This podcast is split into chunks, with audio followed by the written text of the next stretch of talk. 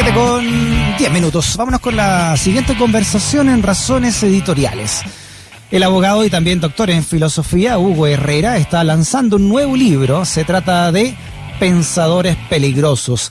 La comprensión según Francisco Antonio Encina, Alberto Edwards y también Mario Góngora.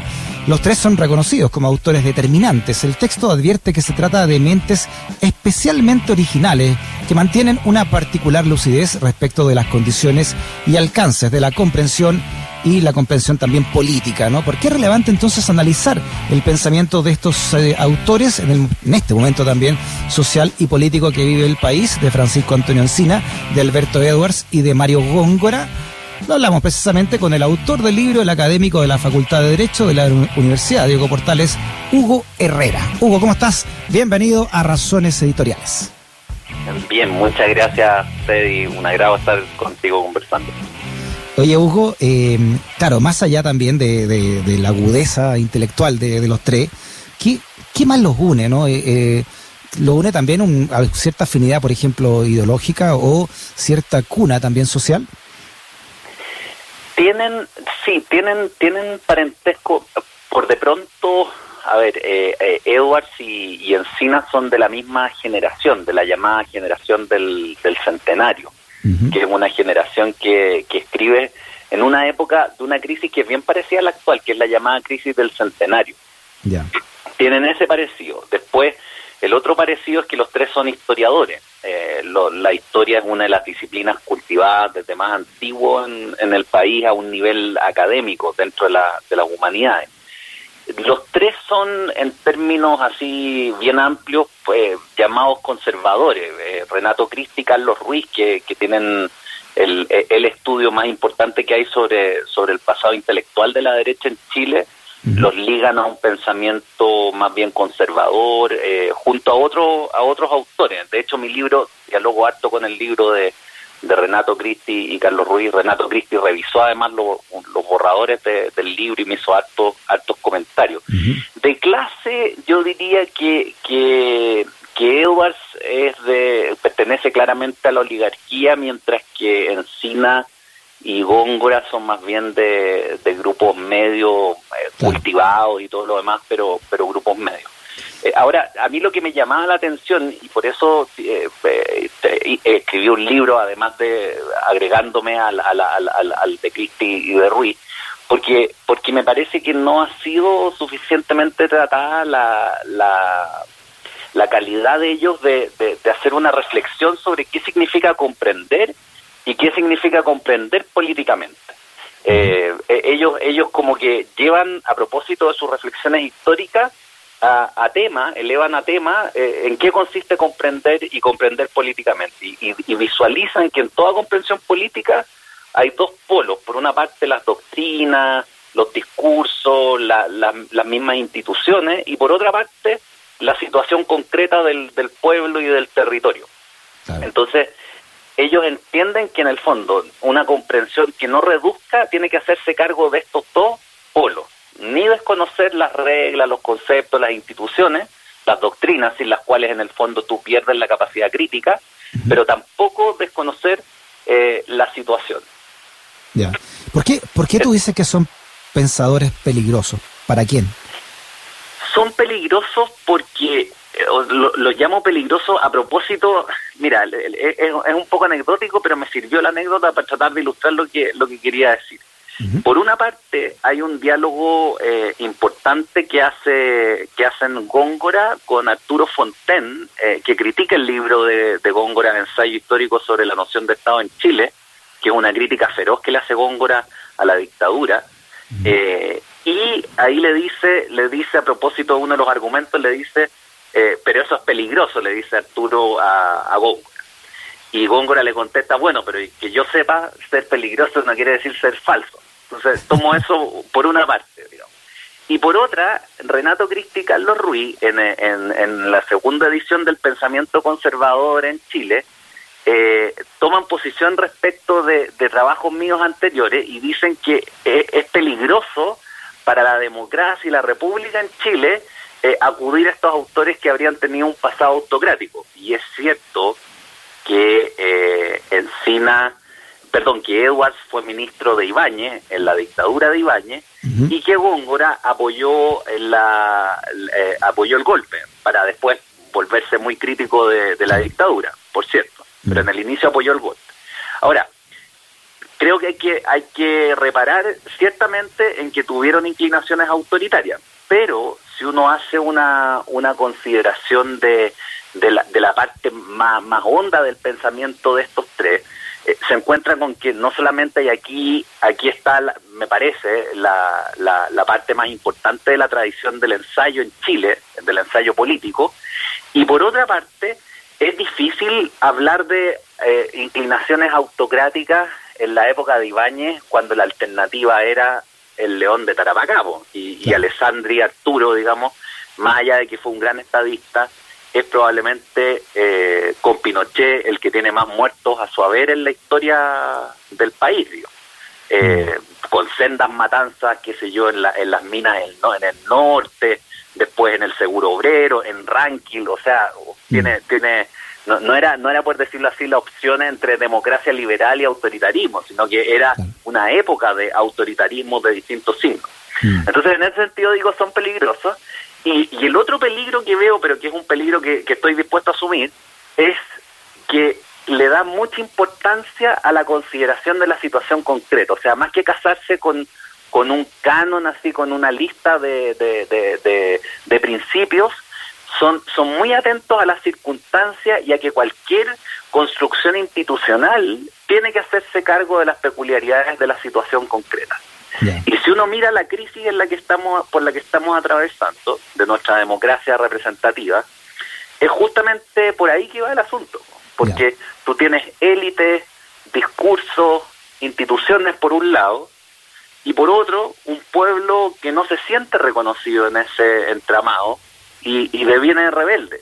Y en mm. ese sentido esta crisis lo que lo que lo que planteo es que se parece mucho y, y en ese sentido tiene mucho que decir nuestros autores se parece mucho a la crisis del centenario, donde mm. en el fondo si hoy día son estas clases medias emergentes, muy precarias, las que entran y no encuentran acogida en el sistema político. Mm. En el, a comienzos del siglo XX fue el, el proletariado eh, el que el que emergió sin encontrar tampoco acogida en clases altas y en discursos muy abstractos. Eh, incluso yo, eh, er, buscando analogías, uno podría hacer una analogía bien bien local, digamos, porque así como Así como en el siglo XX, comienzos del XX, los patrones cerraron sus haciendas y se fueron a mansiones lujosas, así a la capital o incluso a París. Bueno, hoy día nuestras clases dirigentes se, se paraperan en el sector oriente, de la, en el distrito, en el famoso distrito 11, digamos, y, y pierden el contacto con el territorio. Sí.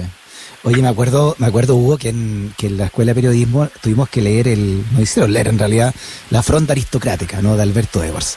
Y ese libro debe tener 100 años, ¿no? También fue escrito en la década del 20 del siglo pasado, donde hablaba del canibalismo prácticamente dentro de la derecha del, mundo conservador y era una autocrítica también a ese mundo al cual pertenecía Alberto Edwards. No ha cambiado nada con lo que está pasando en RN. En RN, tú, bueno, tú fuiste muy cercano a la campaña de, Mario Desborde. Que todo lo que está ocurriendo en RN, todo, toda la derecha de hoy, ¿cómo, la ves tú a la luz de estos, estos escritores? No, es, formidable las la similitudes en el en el mismo en el mismo en la misma fronda aristocrática que, que, tiene la gracia de que se lee muy viva, vivamente porque son columnas de, diario, digamos, son columnas mm. del Mercurio. Eh, ahí en el fondo dice la clase habla de la oligarquía, pero, pero dice que la oligarquía tiene gran capacidad para los asuntos financieros y económicos, pero es totalmente corta de vista en las cuestiones políticas y en los asuntos de más largo eh, alcance. Y, y, uno piensa, pucha Piñera, ¿dónde está, dónde, dónde está, dónde está, digamos? es, lo mismo. Eh, hasta cierto punto. Piñera tiene una gran capacidad en los asuntos financieros, económicos, qué sé yo, pero tiene incapacidad de comprender la, la cuestión política, el problema de la legitimidad de las instituciones. Eso Piñera no lo vio nunca. Y, en ese sentido el acuerdo del 15 de noviembre, eh, que, que, yo le reconozco por, por, por, plantearlo a, Mario, a, Desborde haber estado detrás de, ese asunto, eh, es una anomalía, porque en las crisis se supone que es el Ejecutivo el que tiene que impulsar la política. En cambio, aquí fue el Parlamento. Y eso me parece que es porque en la derecha todavía prevalece una visión economicista del, de la política que muy bien caracterizaba, caracterizaba Edward.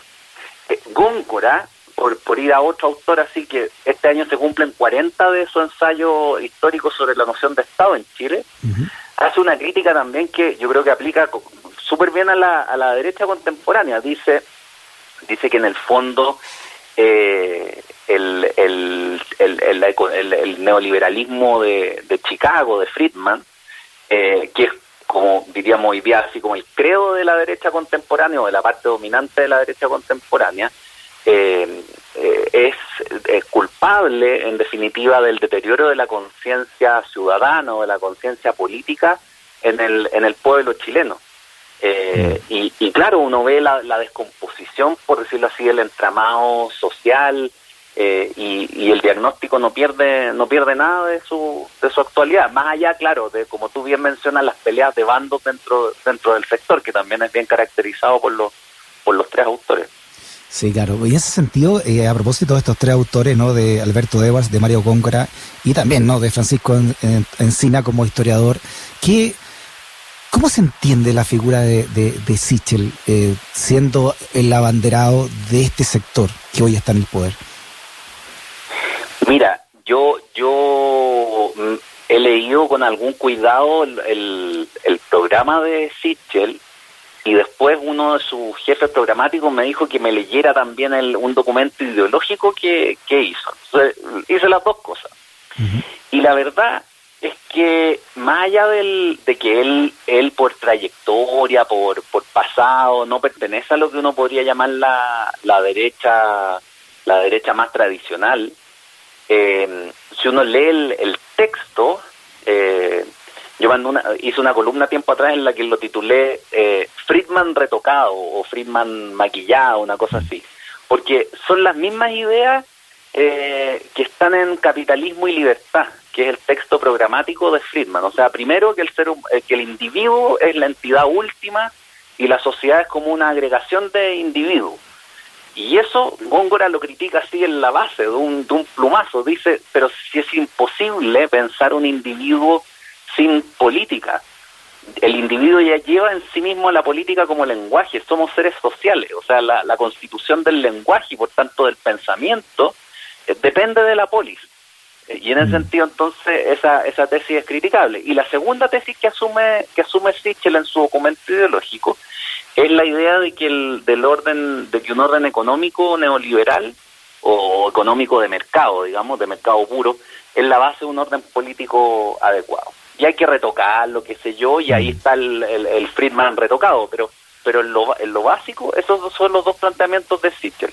Entonces, más allá de un discurso eh, maquilladamente reformista, yo creo que el gran déficit de Sichel es la falta de política, la falta de un pensamiento, de un, primero, de un mm. diagnóstico político de la situación, de esta crisis en la que nos hallamos, donde las instituciones están eh, desprovistas de legitimidad, y segundo, una propuesta para reconstituir esa legitimidad. Mm. En eso la, izquierda le, le, saca ventaja, tiene, tiene otro déficit la candidatura de Boric, que es la más fuerte, pero pero creo que ahí ahí está el, el punto débil de Sichel y, y, mientras no lo rellene con política o no, o no, o no lo piense con política eh, su planteamiento eh, como candidato, creo que, que, que su, su eventual gobierno sería sería problemático, precisamente por ese déficit de política. Ahora y por último, entonces, eh, Hugo, eh, y a raíz también de esto que estás diciendo de Sichel, pero también de lo que está viviendo Mario Desborde, eh, ¿se puede decir que la derecha chilena tiene un fondo eh, político ideológico tradicional como conocemos o solamente atávicamente ha sido un grupo de privilegiados eh, defendiendo precisamente esos privilegios atávicos?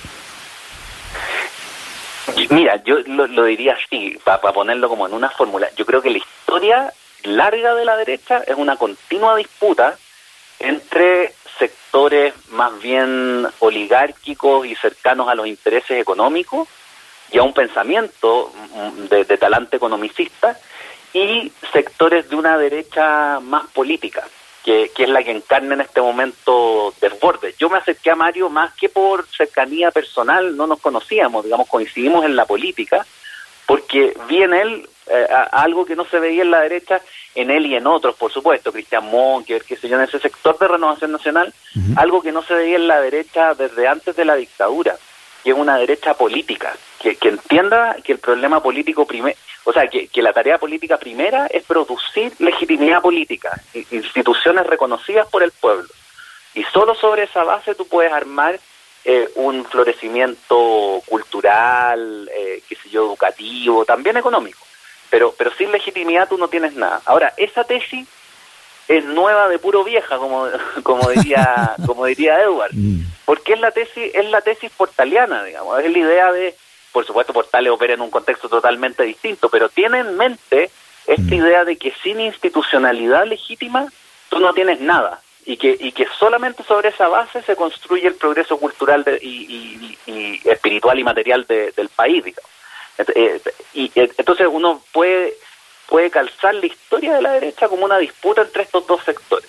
Y por ejemplo en el siglo XX tú tienes eh, tú tienes el, la Asociación Nacional de Estudiantes Católicos, de la cual emerge el Partido eh, el Partido Demócrata Cristiano, eh, pero tienes también una derecha que eh, escribe, la derecha de Enrique Concha, digamos, que escribe Cuestiones Obreras, que es un libro donde se aborda la cuestión obrera.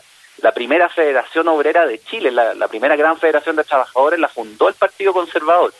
Tú tienes al Partido Agrario Laborista, que, que fue también importante en posiciones de centro derecha, de una derecha más política, eh, pero con la dictadura prevalece la visión economicista y la visión más, más oligárquica. Y en ese sentido, lo de Desbordes, más allá de que su candidatura, su precandidatura haya sido derrotada, creo que es un primer paso eh, fundamental para, para, llegar a una centro derecha política a la altura de la época presente y más cercana a centro derecha moderada y, democracias avanzadas como, las como las europeas. Hugo Herrera, autor del libro Pensadores Peligrosos, la comprensión según Francisco Antonio Encina, Alberto Edwards y Mario Góngora. Hugo, interesantísima conversa. ¿eh? Muchas gracias. Muchas gracias, Freddy. Un gusto conversar contigo. Igual, chao. Chao.